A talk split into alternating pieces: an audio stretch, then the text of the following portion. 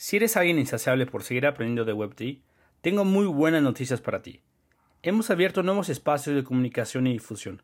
Recientemente lanzamos nuestro canal de YouTube para que puedas aprender de forma práctica a través de tutoriales. Y habilitamos un espacio en Discord donde haremos llamadas de comunidad de forma recurrente. Te invito a que visites nuestros tutoriales en YouTube y que formes parte de nuestra comunidad en Discord. Este episodio es presentado por Tesos. Tesos es una red de blockchain diseñada para impulsar la revolución Web3 a través de una red descentralizada, intercambiando valor con varias aplicaciones sin necesidad de intermediarios, centrado para y por el usuario.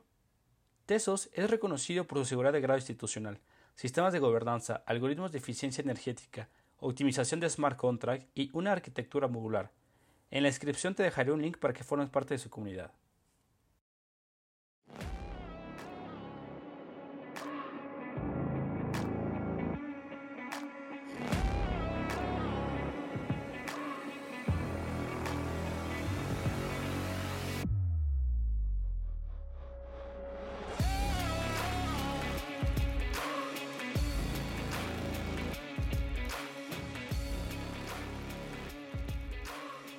Pero antes de comenzar, quiero decirte algo. La inversión de criptoactivos no está regulada, puede no ser adecuada para inversiones minoristas. Es importante que leas y comprendas los conceptos mencionados en el siguiente podcast. Nada de lo que se diga aquí es un consejo de inversión, toma responsable de tu dinero. En este episodio tuve la fortuna de entrevistar a Ola Low o Luisa. Luisa es una artista, moralista y diseñadora mexicana, curiosa de los contrastes y de la simplicidad compleja. Low basa sus composiciones abstractas de estilo gráfico en música y memorias mayormente. Todos estos elementos vistos desde una perspectiva moderna y minimalista, desde sus raíces latinoamericanas y su influencia del Caribe. Su trabajo como muralista y pintora la ha llevado a exhibir a nivel internacional y ha colaborado con marcas como Apple, Samsung, Nike, Complex, Spotify, LinkedIn, entre otras. Sus piezas digitales están presentadas en Super Rare y próximamente por Nifty Gateway. En este episodio platicamos acerca de su nueva colección de Looking Ones y verdaderamente a través del audio vas a sentir cada uno de los contrastes de los colores de su nueva colección que está próxima a salir. Adicionalmente a eso, tenemos una sorpresa para ti. En la descripción de este episodio vas a encontrar una frase secreta para poder clamear un POAP. Así es. Por haber escuchado este podcast, vas a poder clamear un POAP. Lo único que tienes que hacer es ir a la descripción del episodio y clamear tu POAP. Ojo, al tercer POAP de DeFi en español, vas a tener la capacidad de poder acceder a NFTs exclusivos que vamos a tener para la comunidad de DeFi en español. Disfruta este episodio estaba esperando el momento para decirte hola, hola Low, hola, ¿cómo estás? Bienvenida a DeFi en español, gracias por estar por acá. Hola, hola, no hombre, muchas gracias, el gusto es todo mío, gracias por tenerme aquí. Y sí, creo que creo que el hola Lu es todo el mundo la aplica cuando me ve en persona. La intro, la intro perfecta eh, para poder saludar a alguien. claro. ¿Qué, es lo que más te gusta en una primera sección, em, tratando como de ahí romper un poco el hielo? ¿Qué prefieres, playa o montaña? Ah, es que es difícil porque ya viví en la playa por, por como 11 años, entonces creo que me atrevería a decir la playa porque luego soy muy friolenta. Claro. Yo también, yo también no he vivido en la playa, pero me gusta muchísimo la, la, montaña, pero también la playa, el surf y, y demás. Entonces, bastante interesante. Sí, por ahí veía que, que en alguna entrevista que hablabas un, un poco acerca como que mm, hay mucho como el tema de la playa, como el mood en muchas de las obras que tienes, ¿no? Eh, me gustaría entrar más adelante, pero paso a la siguiente pregunta introductoria. ¿Qué prefieres, Bitcoin o Ethereum? Yo creo que Ethereum, por el tema NFTs y como que fue la primera moneda que abracé y me abrazó de vuelta. Claro, eh, es como el ecosistema en el que entraste, ¿no? Claro, claro, exacto. Ok, bueno, vamos como como dirían eh, mi abuela, por el inicio. Empezamos por el inicio. ¿Quién es Low? Voy a empezar ahí para después que nos diga quién es la persona que está detrás y qué es lo que más disfruta hacer. Yo creo que si hablamos personalmente de quién soy, eh, soy una persona sumamente, ¿cómo lo diré? Como sencilla, relajada, transparente. Eh, trato de llevarme como muy bien y muy tranquilo con todo el mundo.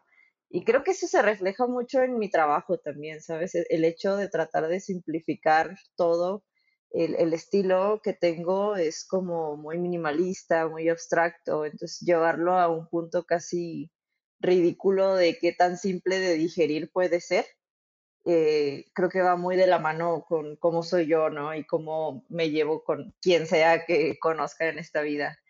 Eh, sí, eso, eso contesta tu pregunta. ¿Eso, es, ¿Eso siempre ha pasado? O sea, ¿siempre ha sido o es el momento en el que estás en tu vida? No, yo creo que sí es el momento en el que estoy en mi vida. Antes, digo, aunque esta Luisa siempre estuvo como aquí dentro, eh, yo creo que antes estaba muy reprimida esa parte, ¿no? Y estaba muy hacia lo que la familia te, decía que tenías que ser, la sociedad te decía que tenías que hacer, y, y hasta mis parejas pasadas, ¿sabes? Era como siempre mantenerme, ¿cómo te diré? Siempre mantenerme como en esta en esta, con esta capita de no realmente soltar quién soy, como por un control, creo yo. Y entonces me la creí durante muchos años y fue hasta que realmente empecé a pintar otra vez ya bajo el nombre Hola Lu, que fue como, ah, esto siempre estuvo aquí y hasta ahorita, hasta ahorita lo solté, ¿sabes? Y, esa libertad eh, me da un poco de coraje no haberla sentido o sacado desde que soy niña, la verdad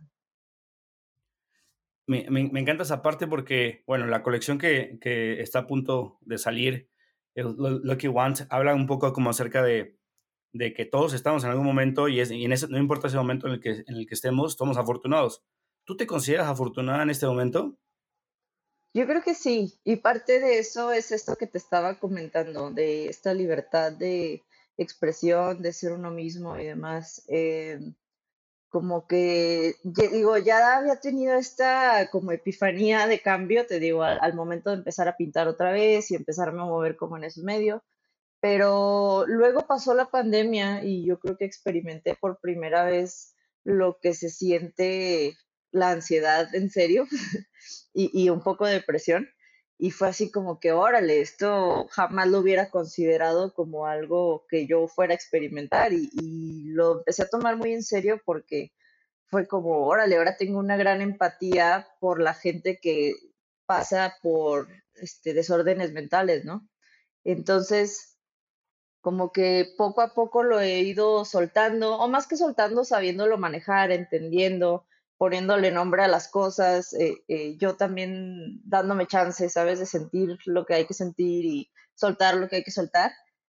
Y entonces, eh, nada, pues me encuentro a mí misma ya tres años, dos años después de la pandemia, que me mudé de ciudad, que empecé otra vida completamente distinta y, y nada, volteo hacia atrás y es como, órale, qué, qué afortunada de, haber podido pasar por todo ese proceso que fue muy fuerte y, muy duro y doloroso y demás, y, poderlo ver ya en el pasado, ¿sabes? Y, decir, o sea, qué chido poder hablar de esto hacia la gente, qué chido poder compartir desde un punto de vista ya un poco más calma, estable, saludable, por así decirlo. Entonces sí, o sea, de, de eso, de salud, de todo, creo que me considero bastante afortunada. Y creo que para, o sea, para llegar a, esos, a, esa, a esa revelación, porque creo que siempre estuvo ahí, desde mi punto de vista, esa afortunada, esa fortuna, em, sueltas algunos pensamientos, ideas. Y regularmente yo le, pregunto a la gente que viene acá, oye, ¿qué idea cripto dejaste, no? Es gente que pues, ya lleva unos cinco años y al principio decía, güey, Bitcoin es lo más chingón, va a triunfar, y, ya, ya, la solté, esa idea. Pero en tu caso, ¿qué idea soltaste eh, que tenías antes, así que tenías súper firme y que ya la soltaste y dijiste, no, no, no, e-, esa idea ya no, ya no me identifico con esa idea. Pero que tenga que ver relacionado con cripto o tú dices como en la vida. En general. ya. Eh, Pues yo creo que eso, ¿no? las limitantes que luego nos ponemos a uno mismo, e, el, el, sobre todo, ¿sabes qué? El hecho de no voltear a ver lo que sí tenemos. Luego creo que los seres humanos nos podemos eh, fijar mucho eh, y obsesionar mucho en lo que nos falta, en lo que estamos viendo que las otras personas sí tienen, en que al otro sí le va bien en Twitter, en Instagram, en que si el amigo sí está vendiendo, en que si yo no tengo esto, y luego, o sea, se cabrón porque volteas y dices, ah, y todo lo que sí tengo, ¿quién lo está contando? ¿Sabes? ¿Quién, quién le está dando ese mismo peso, esa misma importancia? Entonces creo que, yo creo que sería eso. Y en esa misma línea, ahora entrando como un poco ya a la parte profesional, em, hasta donde sé, llevas como cinco años como Hola Low. Eh, ¿qué, ¿qué, has aprendido? ¿Cuáles son los mayores aprendizajes bajo este pensamiento, esta línea como profesional de cómo has ido evolucionando y madurando profesionalmente. ¿Cuáles son los mayores aprendizajes que te han marcado en esta carrera que has tenido? Yo creo que ser uno mismo, o sea, es bastante difícil, otra vez, ¿no? Compararse con otras personas y tratar de copiar lo que ves que está funcionando, así sea en, en redes sociales, así sea vendiendo NFTs, así sea eh, tu estilo de arte, cómo te vistes, o sea, todo lo que consumes, todo es fácil eh, tratar de imitar o, copiar lo que le está funcionando a otras personas. Y eso nunca funciona, al menos para mí no. Si algo me he dado cuenta es que es al momento en el que me doy cuenta que estoy tratando de hacer lo que no soy yo o lo que es alguien más y pongo un alto y digo, a ver, espérate, a mí me gusta esto, ah, ¿qué estoy haciendo? ¿Sabes? Déjame, me redirijo. Y entonces ahí se empiezan a abrir puertas, se empiezan a, a, dar las cosas como tal. Y seguramente la gente que nos escucha estará diciendo, bueno, pero es que tú eres artista y tú plasmas lo que eres, ¿no? Pero me pasó lo mismo eh, cuando yo, yo eh, hace un, par de años estaba en, en mi startup, eh, el, el, el, equipo que, que, me rodeaba eran muchos programadores, entonces yo estaba intentando ser como el programador y me, me ponía a hacer mi hola mundo. Y la neta fue un asco y me di cuenta que, que no, no tenía que ser o intentar ser programador entonces, porque justo ahí no estaban mis habilidades, ahí no estaba lo que yo quería hacer. Y para la gente, o sea, para la gente que piensa que es solamente para los artistas, no ser tú no es rentable. Para la gente que solo le gusta esa parte capitalista, no es rentable. Me encanta, sí. Y voy a saltar un poquito ahora como algunas impresiones o ideas que podías como transmitir, compartir en ese momento donde has aprendido y has hecho y podías enseñar, si tuvieras, por ejemplo, la capacidad de, supongamos, tener un superpoder y ese poder dárselo a todas las niñas del mundo de 14 años, le puse 14 años porque es un momento donde se pueden desarrollar eh, fuertemente. ¿Qué superpoder le darías a una niña de 14 años? A todas las niñas de 14 años. Yo creo que, digo, y voy por lo mismo, y perdón si me estoy como repitiendo, pero yo creo que eso, ¿no? O sea, poderse dar cuenta desde chiquitas que, este, que ellas tienen chance de hacer lo que sea, de ser quien sea, de que no hay límites y que al contrario, lo que, lo que seas tú también, ¿no? O sea, en el momento en el que realmente eres tú, en todo momento, hacia todo lo que haces, consumes, dices, todo. Eh, o sea, no hay un camino más chido y donde se te abran las puertas más padres y, el universo reacciona como a eso también. Y pues nada, yo creo que les daría el superpoder de, de poderse ver tan transparente a uno mismo como lo hacemos cuando ya tienes 30, 40, 50, ¿sabes cómo? Porque a esa edad de verdad es que no, no lo puedes ver porque a esa ya te diste cuenta que te tiene que dar igual, ¿no? O sea, bueno, se da cuenta. Hay gente que no le da, no, llega, ¿no? Que te da igual lo que la gente piensa. Pues sí, sí. Hoy, hoy, y te empecé a seguir un, hace un par de semanas. Eh, la verdad es que el, el, trabajo que hizo Espacio Cripto para compartir todo lo que está haciendo es bastante bueno. Gracias a ellos llegué a ti y te vi el sábado ahí en el evento y, y bueno, eh, como venía la entrevista me metí mucho eh, a lo que estás haciendo y me llamó mucho la atención algo.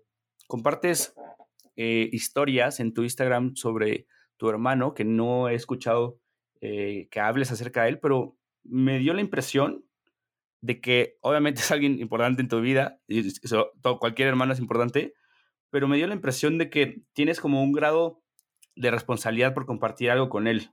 ¿Es buena mi, mi, mi impresión? O sea, como que siento que me transmitiste como que esa responsabilidad de guiarlo por un buen camino. Eh, casi acertado, porque no es mi hermano, es mi hijo. Ah, es tu, hijo. Ah, bueno, no sabía. ah, no sabía. Eh, tiene ocho años y bueno, soy mamá soltera desde hace ya años y la verdad es que eh, creo que tanto mudarnos acá a Ciudad de México y cómo me llevo yo con él y lo que le trato de enseñar tanto en cómo debe ser él como en mis propias acciones y que sea un reflejo, eh, definitivamente es una responsabilidad muy grande porque, por ejemplo, digo, yéndome un poco, eh, justo lo acabo de meter a una escuela en donde no se necesita uniforme, en donde eh, no se le pide que traiga el cabello de cierta forma, o sea, hay una libertad que yo jamás tuve a esa edad, jamás, o sea, era como que las niñas falda, este, y, y bien peinaditas, y los niños cabello corto, y, ¿sabes? Entonces, como que quiero, siento esta responsabilidad de poner mi granito de arena a esa generación y decirle, o sea, las cosas no son así, ¿sabes? O sea, las cosas son como tú quieras, siempre y cuando seas buena persona, te la pases chido y seas tú mismo. Claro, o sea, como la libertad de decir, bueno, si quieres ser artista como yo, sélo. Si no, si quieres ser abogado, pues date, ¿no? O sea, al, final, al final, aunque no me encanten los abogados, porque no sé, siempre tenemos este cliché como que un, lado opuesto, pero de, cualquier forma, como dirías, bueno, está bien, date. O sea, al final quieres ser ingeniero civil, güey, es tu, tu rollo. Eh, me, encanta, me encanta esa idea, pero bueno, es como obligada esta, esta pregunta de decirte que te gustaría que fuera artista él. No, de hecho no, no, creo que le interese en lo más mínimo, ¿eh? La verdad. Ok. Este, no, o sea, él, yo creo que él va a descubrir su propio camino, lo veo más informado, perdón, lo veo más este, enfocado en, programación, lo veo enfocado en, en, Legos, o sea, cosas muy, mucho más mentales que, que la onda como plástica del arte. Y pues yo apoyo lo que quieras, cuando quieras, ¿sabes? O sea, mientras, lo que decíamos, mientras seas una buena persona, mientras seas un buen hombre, mientras realmente estés siendo tú mismo, o sea, yo no puedo hacer más que apoyarte, ¿no? Perfecto, me encanta. Eh, gracias por, por, abrirte y compartir esa parte para que conozcan un poco más de ti. Ahora mm, voy a ir un poquito haciendo zoom in a la, a la, colección. Creo que hablamos un poquito acerca de cómo salen estas em, como ideas o estos sentimientos en torno a, Lucky Ones. Pero ¿qué es? O sea, ¿qué es la colección? ¿Qué, qué representa para ti? O sea que, digo, haciendo un poquillo de contexto, yo me meto a NFTs a finales de 2019 ya como más en full, me aceptan en la plataforma Super Rare. Sinceramente me va muy bien y empiezo a vender en cantidades que jamás me jamás había vendido yo en el arte tradicional, ¿no? Entonces todo bien por ahí, pero entonces muchísima gente me empezó a decir como, oye, o sea, ¿qué está pasando con los que no podemos pagar esa cantidad? Este, ¿Cómo podemos coleccionar y demás? Entonces yo también como enfocándome un poco en el approach de seguirles dando este valor que tiene una pieza uno de uno como las de Super Rare. Eh, me doy cuenta que hay una forma por medio de proyecto de NFT que pueden ser mil piezas, que es lo que estoy haciendo, uno de uno, son todas dibujadas y coloreadas a mano en digital. Este, y bueno, cuando digo uno de uno es porque si vienen de unas de ciertos diseños hay variaciones de color, de verdad todas están dibujadas a mano piecita por piecita. Entonces no hay una similar a la otra. perdón, no hay una igual a la otra. Eh, si bien hay piezas súper raras que solo hay una de esa y listo, este, la colección completa en sí, no hay una igual a la otra. Entonces, le pusimos Lucky Ones. Es la primera vez, y digo, esto lo dije también en el evento del sábado, como decíamos, de cripto. Eh, creo que como que es la primera vez que trabajo en equipo, porque siempre he sido como esta mujer que yo puedo hacerlo sola, yo haré todo sola y no necesito de nadie y ningún hombre ni mujer ni nada me va a ayudar, ¿no? Entonces en esta colección me doy cuenta de que si realmente quiero llegar a la audiencia que, quiero llegar y quiero transmitir este mensaje como de eh, bienestar mental y de, y de tener algo bonito que guardar, coleccionar sin que te cueste una cantidad ridícula de dinero, eh, pues necesito hacerme de ayuda, ¿no? Entonces, es la primera vez que trabajo con más personas, lo cual me ha traído como mucha eh, alegría, porque la mayoría son mujeres también, eso cabe mencionarlo, excepto nuestro desarrollador, él sí es hombre, pero es un gran amigo también. Eh, y nada, pues la idea es, con, el nombre Lucky Ones, la idea es esa, ¿no? No importa qué estés pasando en tu vida, no importa si estás en tu pico de estrés y ansiedad y desilusión máxima, no importa si ahorita la estás pasando normal o, irrelevante o lo que sea, ¿sabes? Realmente si lo que decíamos, si volteas a ver lo que tienes, eh, te das cuenta de que eres una persona muy afortunada de estar aquí.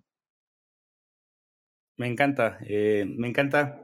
Yo ya hace un par de, años, bueno, cuando empezó la, la, pandemia, yo afortunadamente ya con mi mejor amigo y la pasé bastante bien, o sea, en, en el DEPA, donde vivíamos y no sufrir. Y ahí me sentí muy afortunado.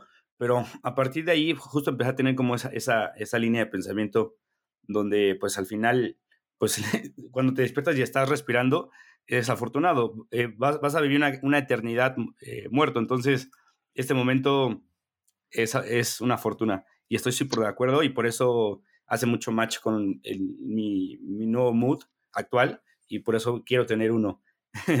Eh, para, para, compartir lo mismo con, con, la gente con la que he hablado últimamente, ¿no?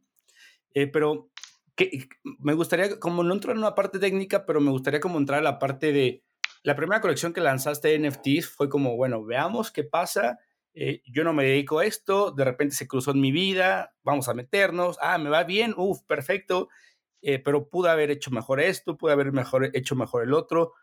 ¿Qué aprendizajes eh, de la primera colección o las primeras interacciones que tuviste en, en, NFTs lo trajiste a esta colección? O sea, porque me imagino que esta no es que haya sido pensada, pero me dijiste como un par de cosas como es uno uno, eh, o sea, pero ¿cómo, ¿cómo lo hiciste adecuándolo con los aprendizajes que ya tienes de las primeras colecciones?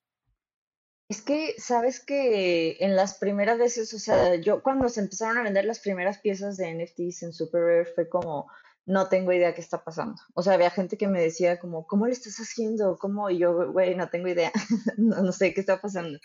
Em, y, luego, y luego hubo un bajón y yo también medio me desconecté de todo el tema y de esa comunidad y demás por temas personales.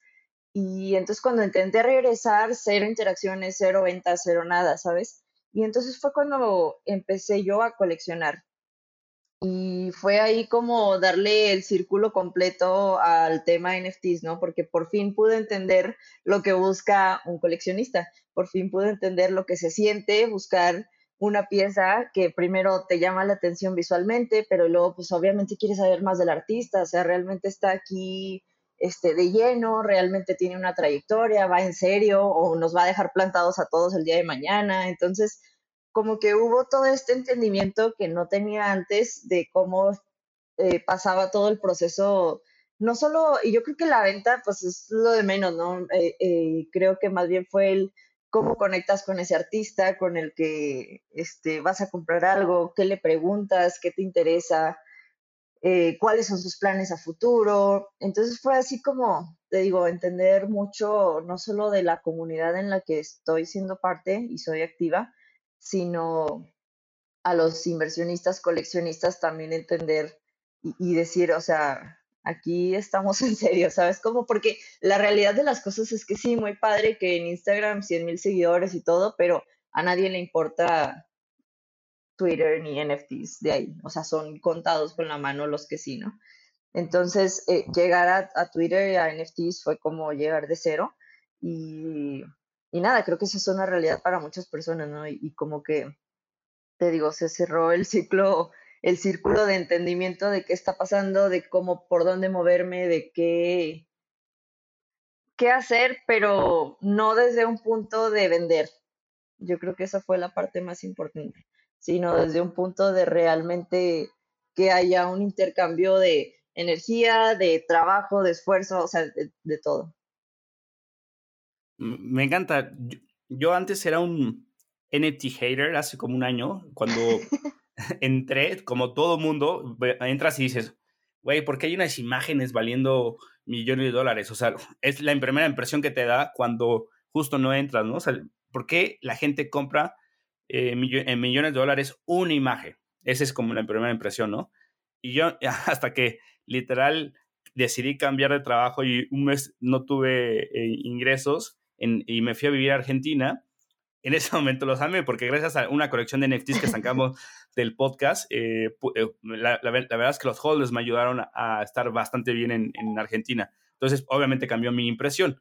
Pero ahí también descubrí una serie de cosas, porque yo lo lancé porque dije, algo no estoy viendo, o sea, como que sí está como muy em, correcta mi impresión o mi, lógica de yo llevo mucho tiempo en cripto, esto no va a funcionar, esto es una idiotez, tal, tal, tal. Pero dije, algo no estoy viendo, entonces lancé una colección para aprender y ahí, me di cuenta que es un concepto, ¿no? O sea, no, no es únicamente la gente que, no haya comprado un NFT, es un, es un concepto que se crea y ese concepto no se trata como de, decir, te voy a dar acceso a, una, a un desayuno con Hola Low, todo en, en la Condesa, todos los jueves. Entonces, como intentar poner ahí cosas para que la gente diga, ah, bueno, entonces voy a comprar esta imagen eh, y voy a tener acceso a platicar con ella. Y, veo, por ejemplo, en la página que no, no meten muchas cosas porque no están intentando ser pretenciosos en, te voy a dar el futuro, te voy a dar todo comprando, simplemente lo que decías el sábado era como, pues güey, o sea, hay que algo funcional, pues, ahí está tu obra, ¿no? O sea,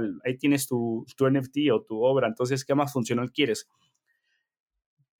Todo eso para llegar a preguntarte, en ese momento, ¿tú qué, tú, tú qué buscaste en los coleccionistas que adquiriste en ese momento? O sea, ¿cuál fue el concepto que tú buscaste como alguien que ya había creado una colección? Ah... Pero, ¿cómo? ¿A qué te refieres? O sea, en este, en, ahorita con Lucky Ones que busco en, en los no, folders. Perdón. Cuando dijiste que te diste cuenta lo que la gente buscaba cuando tú empezaste a buscar colecciones. ¿Qué, ah, te gustaba? O sea, como tú como usuario queriendo adquirir, ¿qué fue lo que buscaste? Porque eso me llamó la atención. ¿Qué busca, qué busca alguien que ya tiene una colección?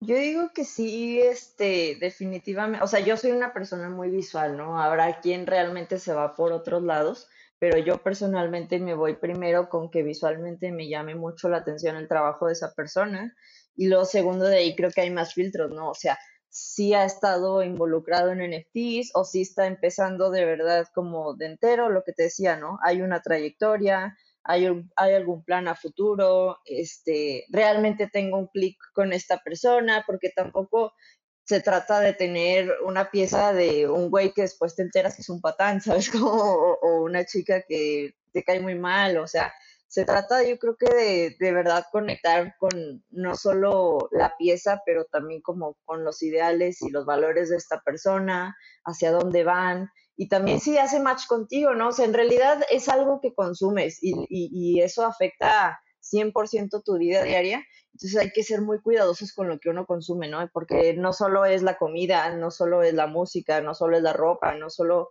es este las películas que ves, sino también lo que compras, lo que desechas, lo demás, ¿no? Entonces creo que va muy en par a lo que decíamos, siempre ser este 100% auténtico a lo que uno quiere, lo que uno es y, y que todas las acciones que uno haga vayan enfocadas a eso. Me acabas de traer una, una idea a la mente muy interesante que puedes conocer a la persona de acuerdo a su colección de NFTs, ¿no? Es, o, sea, puedes entrar a ver y, oh, mira, eh, le gusta esto, es, este tipo de persona. Eh, y, aparte, en, cripto es, son públicas las, las, bueno, cuando compartes tu dirección, ¿no? Interesantísimo. Y justamente ahora regresando a la colección, perdón por ese paréntesis porque me llama mucho la atención lo que tú buscabas, pero siguiendo en esta línea como de la colección, eh, imaginémonos que lo lanzas, van a ser mil, mil, mil piezas y cada una hecha a mano y entonces eh, sale primero el, prementeo, el, ahorita platicamos un poquito de eso, a finales de julio, em, julio, ¿no? ¿O julio? Julio, sí. Julio, julio, julio con él. ¿Qué va a pasar después en tu mente? ¿Qué has pensado que va a pasar después o quieres que pase una vez que esté como sold out? O sea que, bueno, va, el primer objetivo fue crearla, transmitir, la segunda, pues que la gente interactúe con la colección, pero después, ¿qué va a pasar? ¿Qué te has hecho en la idea en tu mente?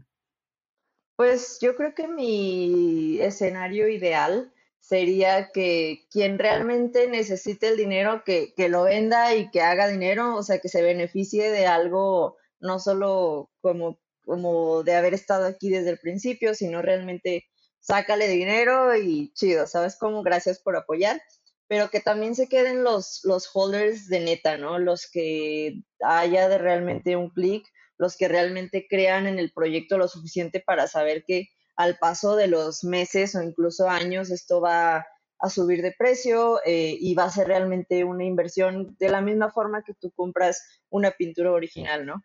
Este, me gustaría que se quedara en manos de la gente que me rodea porque sería como cuando entre familia compran todos como un terreno y todos tienen como su casa ahí cerca, ¿sabes? Como, como esta comunidad que, que viven todos juntos y todos aprovechan el estar juntos. Eh, me gustaría poderles hacer saber que, o sea, agradezco su apoyo y, su, y creer en mí desde un principio. Entonces, hay muchas cosas que vamos a ir soltando como sorpresas al momento de ya ser un holder de meses. Eh, y pues nada, eso se me hace muy chido. Siempre comparo un poco con el proyecto de Doodles, no sé si lo conoces, es muy, es muy común. No, no, no, Muy popular. Eh, ajá, entonces ellos, si algo me encanta es que siempre prometen menos. Siempre es como que solo va a haber esto. Entonces todos, ah, ok. Pero luego de la nada dicen, ah, ¿saben qué? Había más. Y luego te dan regalos y luego te dan esto y el otro. Y entonces te cae como esta sorpresa de, güey, es como la tía que te sigue mandando regalitos y no te lo esperas el regalo. Entonces, sí, quiero un poco darle un poco de vuelta a mi comunidad, que si bien en estos cinco años yo he tomado muchísimo de todos, siento esta necesidad de regresarles un poco. Claro, y, al final, o sea, te quedas con la, la, gente que, o sea, si lo haces al revés, o sea, justo lo que decía, ¿no? Eh, pero esa pregunta era como, hay gente que te, dice, no, y te, voy a soltar, vamos, nos vamos a ir a la playa juntos, solo para vender, ¿no? Eh, y entonces es como, después no te vas a la playa y el, y le dice, oye, y el viaje a la playa, entonces de, esta, de esta forma al revés, pues estás mejor con la gente que realmente, eh, pues, le suma valor en su vida y además confía, le gusta, o sea, que estás con la gente de valor y a esa gente de valor le das más valor. O sea, si no al revés, ah. sería distinto. Ahora, en general, sí lo pienso, o sea, yo lo pienso y hay muchos artistas que lo ponen así, ¿no? De que, o sea, el, el, el regalo, el roadmap es este, el arte como tal. Y es totalmente verdad, o sea, tú realmente no compras una escultura, una pintura y le dices al artista, oye, pero ¿dónde está lo demás? O sea, ya, ya adquiriste lo que era, ¿sabes? Era hasta ahí. Entonces, eh, creo que dar este extra de más es como cuando compras la pintura y viene en un paquete súper hermoso y hasta te da como tristeza romper el paquete para abrirlo y tiene esta tarjetita dentro y todos estos extras que te hacen sentir como, ay, güey, de verdad pensaron en mí, tiene una tarjeta con mi nombre, yo qué sé, ¿sabes? Sí, eh, eh, es parte de la experiencia, pero es que es el, el problema de la economía de la experiencia, ¿no? Que nos han hecho creer como ya sabes, estas empresas como Starbucks, Apple, de, es que tienes que crear una gran experiencia y, ya no vendes un producto, vendes una experiencia. Pero bueno, ya después haríamos un, episodio sobre esto. En este proceso de crear la colección, ¿qué descubrimientos fueron los que más te gustaron? ¿Qué descubrimientos, momentos, ideas, personas? O sea, en este camino, lo que has descubierto, ¿qué, qué es lo que más te ha gustado de crear esta colección? Yo creo que dos cosas. La primera es el reto tanto físico, mental, emocional, que ha sido crear mil piezas a mano. Eh, ha sido de verdad, o sea, ha sido una dinámica de ser muy disciplinada y decir todos los días voy a dibujar al menos 30 piezas. Eh, porque, o sea, no, hay días que no lo sientes y decir, ok, o sea, prepara todo tu mood, prepara el ambiente, prepárate mentalmente, prepárate todo lo que necesites porque hoy sacas 30 piezas porque ya prometiste algo y esto se cumple, ¿sabes? O sea, esa no es una opción, decir, ah, siempre no, amigos, hasta agosto, o sea, no. Entonces, ese ha sido un aprendizaje muy grande. Y la otra, la otra que mencioné, o sea, el hecho de trabajar con más gente, los pasos que das están agigantados, ¿no? Porque, y, y, la otra, digo, fuera de los pasos agigantados, la verdad es que la mayoría del equipo con el que estoy trabajando, todos me dijeron desde un principio cuando yo los busqué, como me encantaría trabajar contigo, este, es, yo jamás he hecho esto, o yo soy nuevo en esto, o yo tengo experiencia en algo similar, pero no esto, pero quiero, le quiero echar todas las ganas y yo quiero demostrar que, que este no va a ser nuestro primer proyecto y que de aquí vamos al siguiente. Entonces, el, el confiar, el soltar un poco, el delegar, el, aceptar ayuda, y sorprenderte, porque la verdad es que todos en el equipo me tienen muy satisfecha, me tienen así como, ah, qué bueno, no, no, no estoy sola, por primera vez en mi vida laboral no estoy sola. Y eso ha sido un aprendizaje muy bonito. Qué cool, qué, qué cool. Y ahí me soltaste una idea em, que se vino a la cabeza, que yo no soy artista, pero tenemos como este prejuicio de que el artista es caótico, ¿no? Y, creo que el, caos es parte de la creación y es importante, pero hay, hay algunas, no corrientes, pero sí hay parte de los pensamientos donde dicen que los artistas pueden ser disciplinados. Y, y tú lo acabas de poner, ¿no? O sea, 30 piezas al día es decirme, güey, necesito tener una agenda, eh, necesito tener una estructura, necesito tener un horario. Entonces es como, ¿puede existir ese artista disciplinado? O sea, ¿tú crees que ahora con base en esta colección que sí puede haber una disciplina en un artista? Totalmente. O sea, de hecho, yo, o sea, sí, esto viene a reforzar esta disciplina de la que hablo, pero como tengo un fondo, un background de diseño gráfico, realmente esta disciplina de quedarle bien a los clientes, de que hay cambios, hay videollamadas, o sea, sí hay un horario establecido, lo traigo muy marcado en mi forma de trabajar como artista. Y de hecho yo no soy mucho de que me encante ese caos del que hablas, ¿eh? ni para la forma de trabajar, ni para decir agarré el pincel y lo aventé contra el bastidor y aventé pintura en globos y pues ya lo que quedó, ese es el arte. O sea, yo soy lo opuesto, yo soy como hay que hacer un plan y luego refinamos el plan y luego lo vemos en digital y luego checamos si el color está bien y si todo bien empezamos a pintar. O sea, sí soy muy estructurada en ese en ese como aspecto. Em, pero bueno, pues cada quien. Sí, o sea, al final a la gente le funciona lo que pues, le funciona. Claro. o sea, lo que realmente es él, regresando a la, a la primera parte de la entrevista, ¿no? Y ha cambiado tu estilo ahora que piensas que va a estar la obra en píxeles, en una pantalla, eh, que vas, van a ser mil, que hay alguna tendencia que haya cambiado, hay algún estilo, o sea, que Hola Low eh, hacía algo antes, porque, por ejemplo, he visto que hacen murales y vi uno, uno que me encantó en, en, la playa, entonces la playa es muy diferente. Imagínate, vas en tu patineta, de repente ves un mural, entonces ahí es muy diferente a, a, una computadora donde la gente estamos trabajando todo el día y entonces de repente entras, ves algo muy bonito y te gusta, es un escenario diferente. ¿Eso te ha hecho modificar tu estilo? Yo creo que más que modificarlo me ha dado chance de experimentar más, porque hay cosas que definitivamente tomaría muchísimo tiempo, esfuerzo, dinero poderlo hacer en un papel o con pintura y, que es inmediato en la computadora o colores que simplemente no se pueden alcanzar en, en un medio físico como se puede en un medio digital. Pero fuera de eso, también creo que me, me trajo un poco a ser yo la que empezó, porque quieras o no, trabajo mucho para marcas comerciales, ¿no? Desde Nike, Apple, Spotify, etc. Y, y, estos clientes sí son muy cuadrados al momento de, estos son los colores, esta es la dirección de arte, este es el brief, hay que seguirlo y no te salgas de ahí porque esto queremos. Entonces, está padre, pero luego creo que te va llevando por un camino de, estar viendo qué es lo que quieren las personas y qué es lo que marca la tendencia de ese año y qué es lo que espera el directivo, etcétera. Entonces, cuando empecé esta colección otra vez, fue como, a ver, ¿de dónde vas a sacar mil piezas, güey? ¿Sabes? Y, en eso como que volteo a mi, a mi escritorio y me doy cuenta de que tengo muchísimos cuadernos de como de boceto, de sketchbooks. Y me doy cuenta y los empiezo a ojear y me doy cuenta que están llenos todos y que la mayoría los empecé cuando empecé a pintar otra vez, 2017, 2018. Y fue como, ah, mira, este estilo, este, esta Luisa, que ahorita ya no la veo muy presente, es quien empezó todo esto por salvarse a ella misma, ¿sabes? Por, por recuperarse y saber qué le gusta, quién es, hacia dónde va, lo que le gustaría.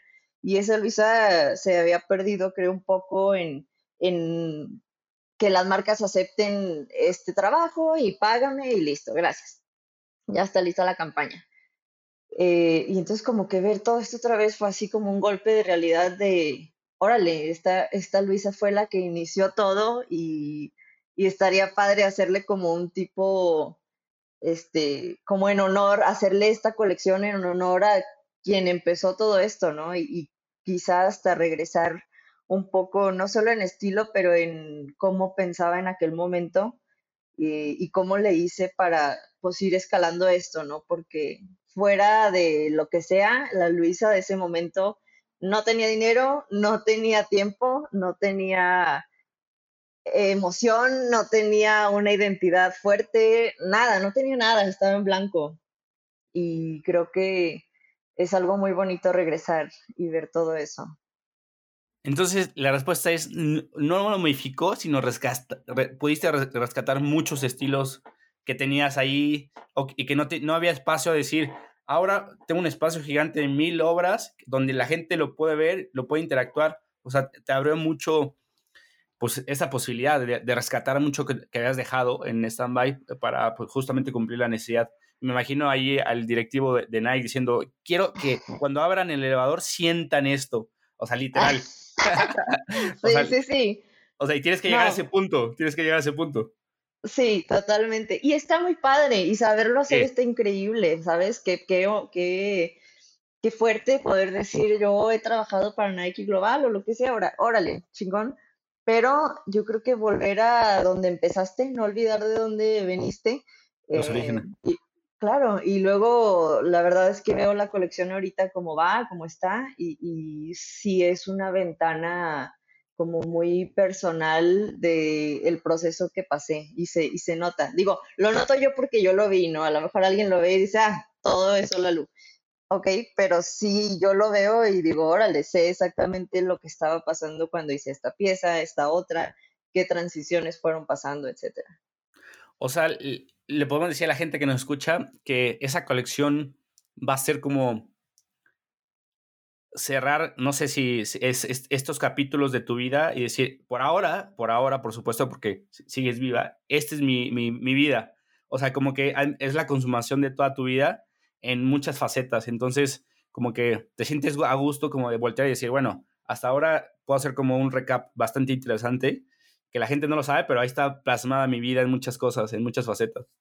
Súper sí, y sobre todo va de la mano con lo, de, lo que decíamos de ser afortunados, de ser un, lucky one, ¿no? O sea, muchos de estos dibujos, muchas de estas páginas de mi sketchbook que volteo a ver, estaba pasando por momentos muy malos, o sea, ya sea económicos o, o, mentalmente o emocionalmente, espiritual, lo que sea, ¿no? Hay momentos que lo veo y yo sé lo deprimida o bajo que estaba entonces, o sea, así como puedes ver, ay, sí, qué padre, Lucky One, también lo malo es parte de ser afortunado, ¿sabes? Voltear a ver y decir, esto, esto pasó por tal.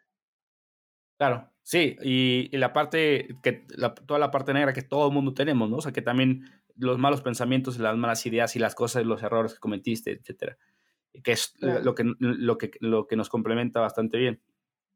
Y bueno, habías hecho como mención acerca de como ahora ya trabajar en un equipo, eh, de sentirte justo también afortunada y ahora ya tiene un equipo a diferencia de antes.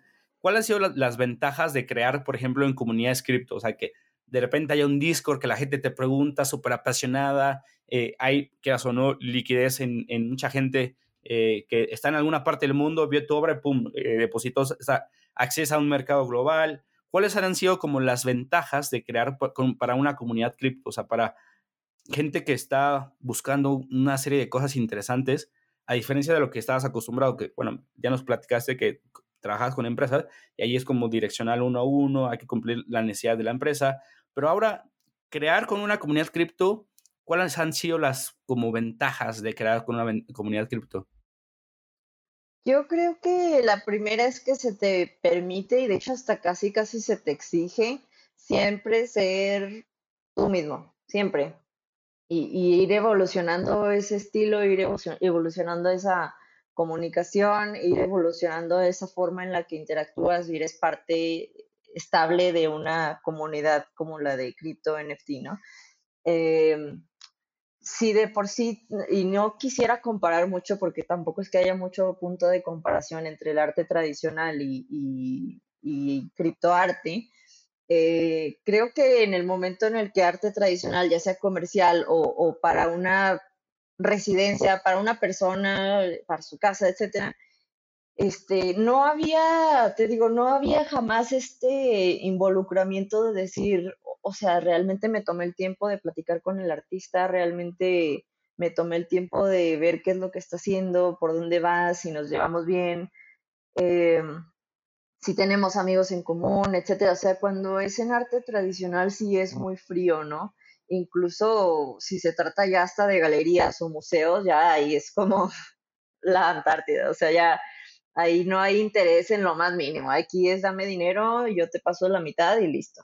Em, y entonces eso se rompió un poco y esa visión del arte para vender se, se rompió, se volvió totalmente exprésate y quien se atreva a expresarse a sí mismo está bienvenido pues a esta comunidad. Me gusta. Eh, ya, ya no va a decir eso porque van a decir, e, es la única respuesta que tiene. pero, pero sí a, a, muchas cosas que dices. No todo para que no sea absolutista. Pero bueno, eh, vamos como dando ahí algunos detalles de la colección.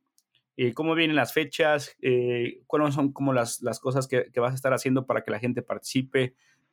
Vamos un poquito a los detalles para que la gente que, que escuchó y se identifique, eh, pues pueda participar y pueda formar parte del, del, de la colección. Entonces, bueno, vamos el minting para los, las personas que están en la lista de whitelist es el 20 de julio y el venta público en general es el 21. Va a estar todo como, ya sabes, secreto, el reveal, o sea, no sabes qué te tocó, eh, para que la tengan todos la misma posibilidad y oportunidad de, así como te puede tocar uno normal, te puede tocar el ultra raro y tener una mayor eh, beneficio de tu inversión, ¿no? Este, ahora, todos los días estamos haciendo dinámicas para poder eh, invitar a gente tanto, no solo como a ser parte del whitelist, que eso pues obviamente todo el mundo nos lo ha preguntado, ¿no? Y, y, realmente no nos esperábamos que, y no es que tengamos miles de seguidores, ni mucho menos, ¿no? O sea, estamos empezando, somos un equipo pequeño y vamos como a donde nos vaya llevando el flow de todo. Pero realmente eh, no campaña, perdón, este, actividad que hacemos en el día, actividad que después de horas, ya que ya se cerró la actividad, la gente nos sigue como, ok, ¿y ahora qué? Es como, mañana hay otra, mañana hay otra, no pasa nada. pero también un poco, por ejemplo, hay una actividad que hicimos creo que ayer, el día de ayer, y era como, ok, para un apuesto en el whitelist, dinos de qué forma pues tú eres afortunado, ¿sabes? Y yo la verdad es que estaba un poco escéptica de esta actividad. Decía como, ay, la gente no creo que se vaya a abrir mucho a sus sentimientos y demás en, en Twitter, ¿no? Y las respuestas fueron muy bonitas. Todas eran como el simple hecho de poder crear. Eh, tengo una hija, tengo una esposa, tengo una casa. O sea, cosas simples. Y me encanta porque va un poco a hacerte reflexionar por un segundo, aunque sea, en lo que sí tienes, lo que estamos diciendo todo, todo este episodio, ¿no? Eh, entonces, bueno, sí, el julio 20 para whitelisted y julio 21 para venta en público. Y a partir de ahí, bueno, hay varias este, cosas sucediendo, desde un evento en Ciudad de México para todos los holders. Este, vamos a estar dando también impresiones uno de uno firmadas a mano para quien se logre hacer o sacar por suerte este, piezas como raras, ultra raras, épicas, etcétera. Eh, mercancía, cosas, cosas así. Vamos a hacer varias cosas. Me encanta, ya, ya, ya quiero mi whitelist.